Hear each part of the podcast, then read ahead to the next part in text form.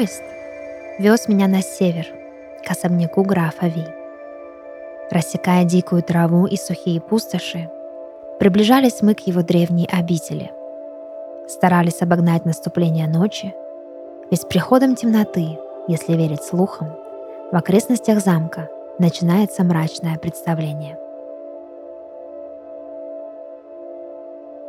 Больше всего на свете мне хотелось преуспеть в моем проекте – взять интервью у старого графа, побывать в его доме и на личном опыте убедиться, так ли страшен дьявол, как его представляют простые смертные. У вокзала меня уже ждала машина, как и было оговорено. Водитель, одетый в черный костюм, молча открыл мне дверь, вежливым жестом пригласил в салон и направился в сторону древней крепости, оставляя суету реального мира – на мокром асфальте вокзальной площади. Наш путь лежал через долину, к самой окраине города, где на высоком холме, минуя серпантин водопадом скал, не спадающий в открытое море, стояло готическое здание, окутанное туманным облаком. Особняк старого графа.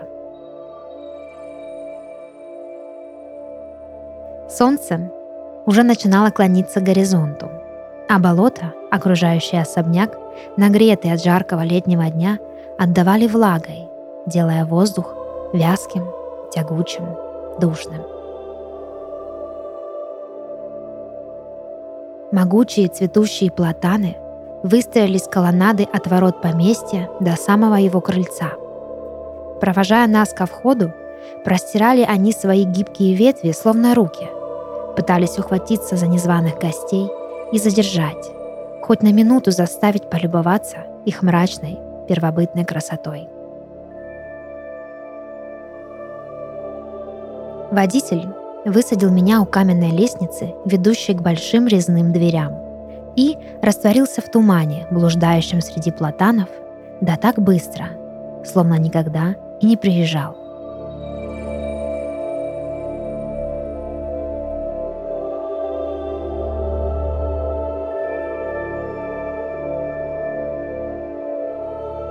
Внутри особняк был именно таким, каким я его себе представляла.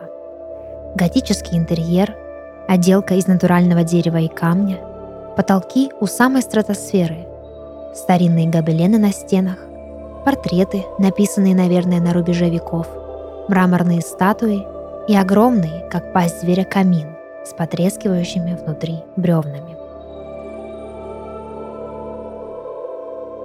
Окна мрачной гостиной были завешены шторами из багрового бархата. В резных подсвечниках догорали свечи.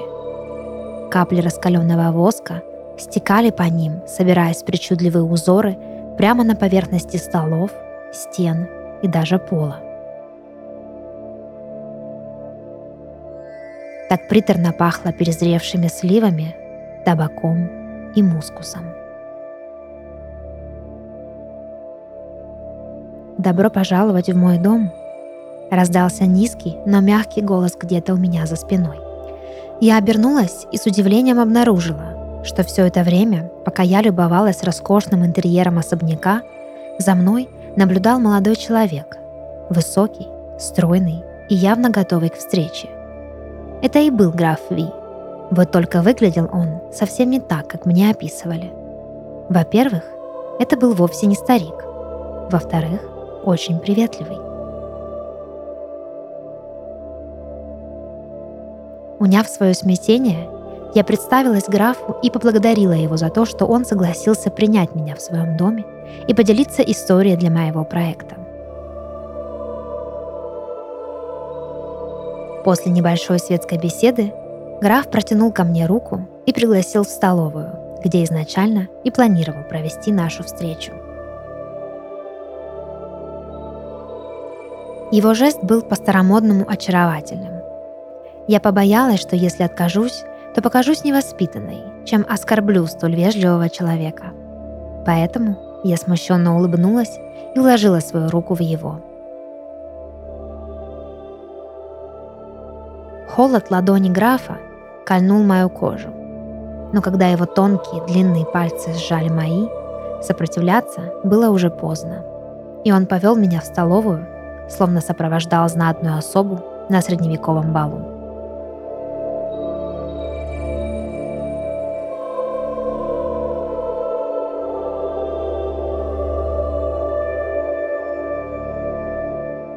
Мы сидели за овальным каменным столом, друг напротив друга.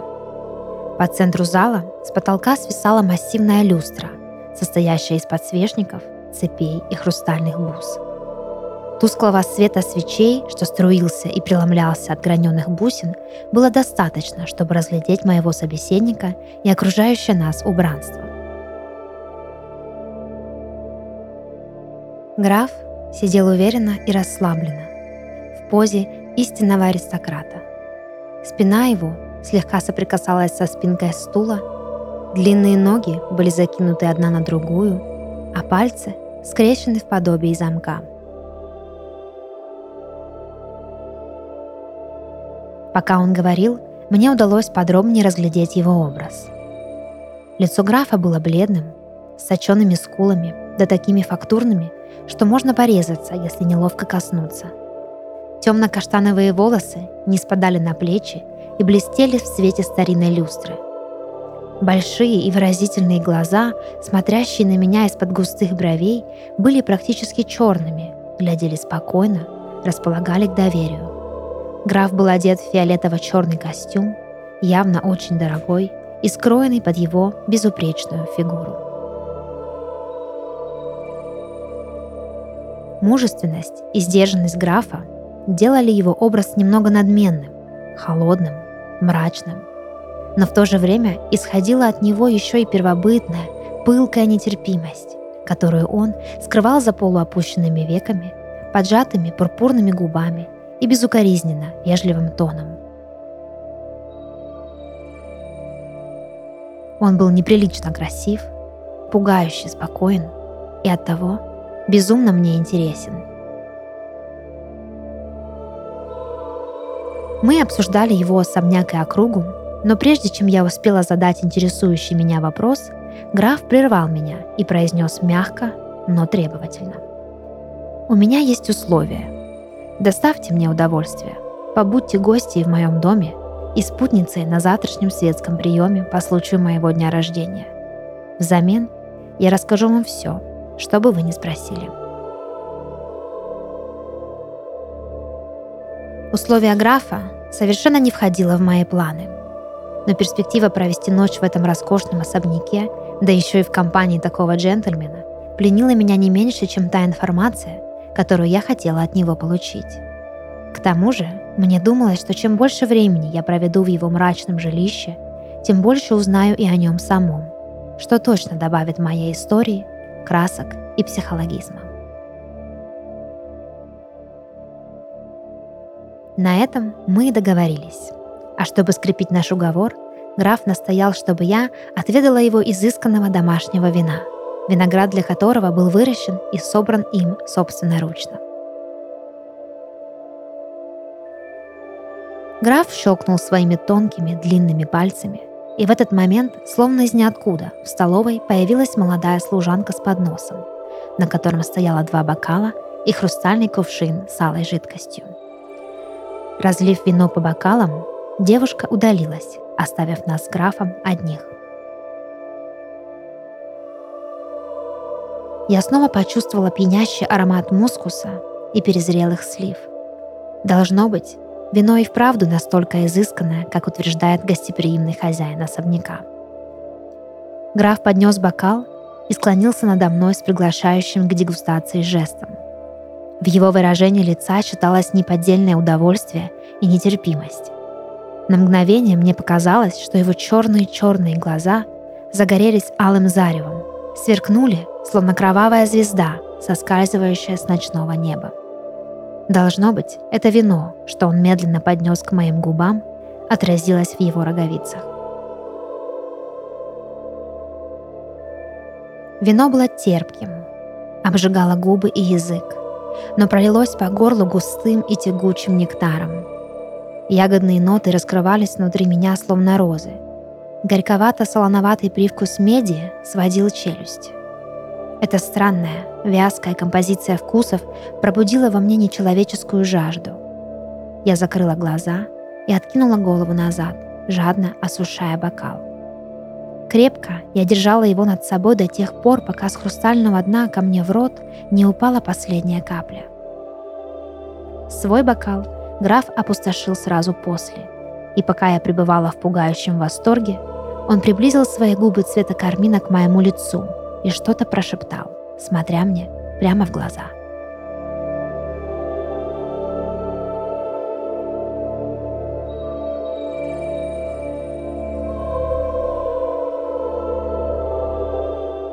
Хрустальный бокал выскользнул из моих рук предательски и, ударившись о каменный пол, разлетелся на тысячи сверкающих кроваво-красных осколков, что пахли мускусом и перезрелыми сливами.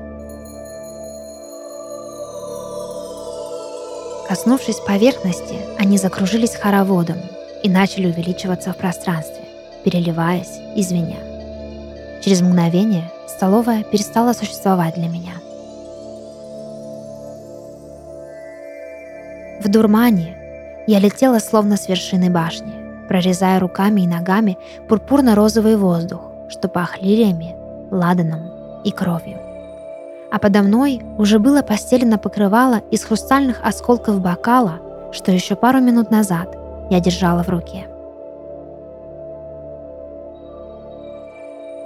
Казалось, сердце мое замерло, а глаза распахнулись в страхе. Но как же красиво было вокруг. Мое тело, легкое, словно перышко, больше не принадлежало мне. Его подхватил поток ветра, а небо настойчиво прижимало к земле. И чем ближе я была от нее, тем выше становилась скорость полета. До слуха доносился высокий женский голос, что пел песню, похожую на колыбельную. Он разливался в пространстве, проходил сквозь меня, и тело содрогалось от легких вибраций, возбуждалось от каждой ноты. Кровь закипала в жилах, превращаясь в алло-розовую пену. И шепот графа, как финальный мазок кисти, окутал меня и вырвал из этой удивительной галлюцинации.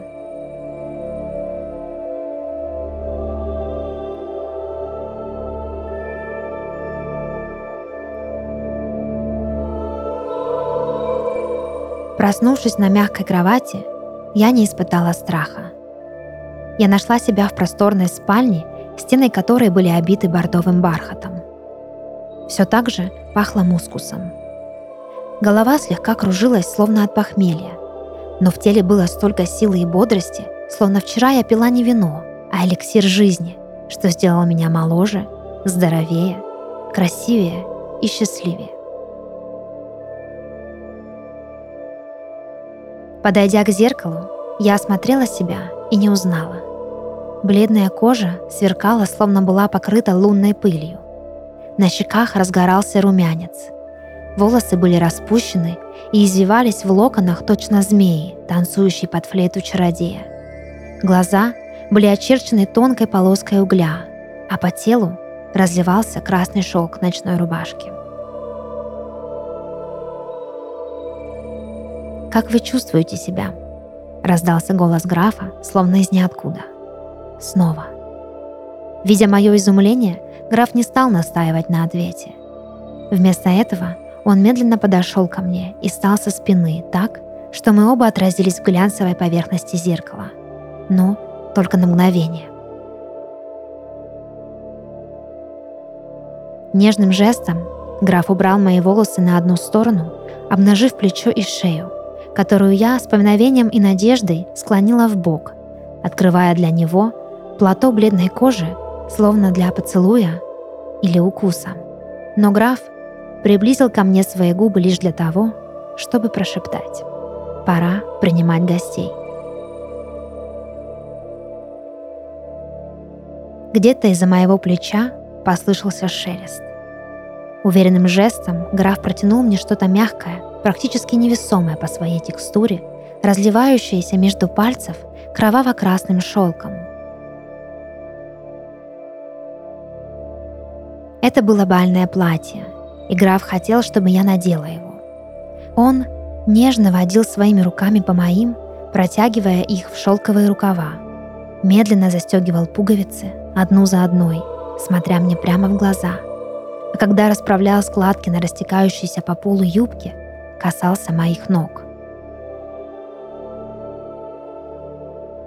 Напряжение нарастало между нами очень быстро, а внутри зарождалось желание. Завороженная прикосновениями холодных пальцев к моей спине, я не заметила, что платье, заботливо подобранное для меня графом, имело внутри особый механизм. Резким движением он застегнул корсет, и тело мое пронзила острая, ослепляющая боль. Заточенный осиновый кол, что был вшит в изысканную ткань, пронзил мое сердце, как только платье было окончательно надето.